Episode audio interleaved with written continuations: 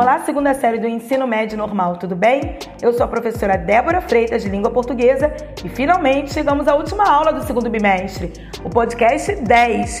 E hoje é a sua vez de produzir um texto, de colocar em prática tudo que você aprendeu durante este bimestre.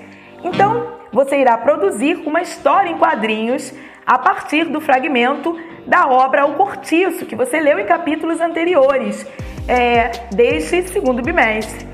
E nós vamos a algumas dicas de como produzir as histórias de quadrinhos, quais são as suas características. Vamos lá? As histórias e quadrinhos são encontradas em revistinhas, em bancas de jornal, e elas fazem parte do gênero narrativo, porque contam uma história.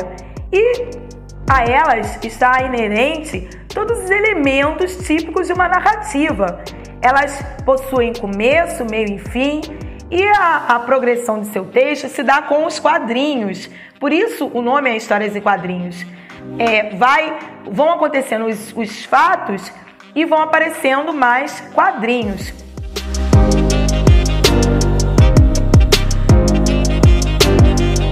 E há as personagens, o espaço, o tempo, o enredo, que é o conjunto de todos os fatos.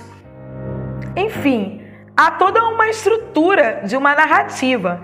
E a linguagem utilizada é a linguagem mista, que é a união da linguagem verbal com as palavras colocadas nos balõezinhos que indicam as falas das personagens e a linguagem não verbal com os desenhos e os símbolos.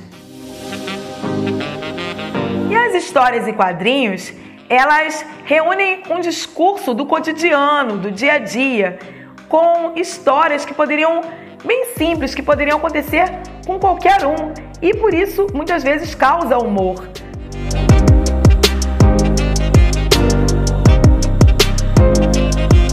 E há vários recursos utilizados na produção das histórias e quadrinhos para causarem efeito de humor como, por exemplo, a utilização de figuras de linguagem que pertencem à linguagem conotativa, ou seja, quando você dá um novo sentido às palavras.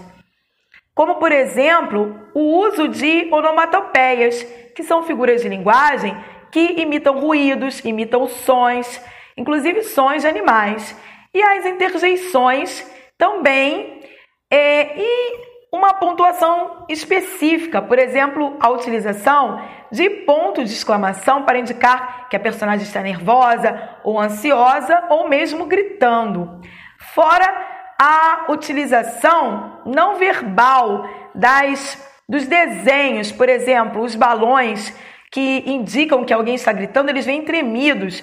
Os balões que indicam que, que alguém está dormindo ou sonhando, eles vêm com balõezinhos, eles vêm com bolinhas em forma de nuvem. Então, quando há, por exemplo, alguém brigando, então a imitação do som da briga, só que, pô, bem, é uma onomatopeia. E são palavras ou locuções que exprimem um estado emotivo. Então, a, o uso das, das interjeições que indicam esse estado emotivo é muito importante para criar toda uma atmosfera na história em quadrinho. Então vamos à conceituação. As interjeições são palavras ou expressões que traduzem emoções, sentimentos, sensações, estados emocionais e elas costumam vir acompanhadas do ponto de exclamação. Elas podem indicar, por exemplo, dor. Ai! Elas podem indicar medo. Ui! podem indicar alegria ou espanto. Oh, ah, podem indicar aplauso, bravo, bis. Ou chamamento, oi, oh, olá, alô. Podem indicar silêncio, silêncio, psiu. Advertência, cuidado, atenção. Ou afugentamento. Rua, show, fora. Já as onomatopeias são as palavras, as figuras de linguagem que imitam aproximadamente na escrita certos sons e ruídos do mundo real. Portanto, elas acrescentam sonoridade às imagens. E aí, cabe a você a imaginação.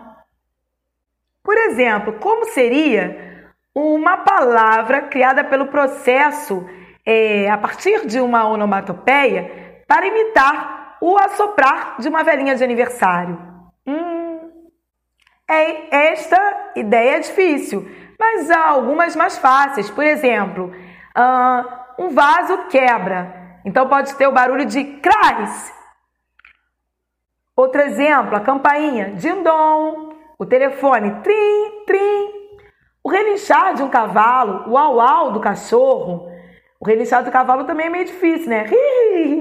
Acho que você faria melhor. Mas ficam as dicas dos elementos constituintes de uma história em quadrinhos. Eu tenho certeza que a sua produção será o máximo. Então, até uma próxima!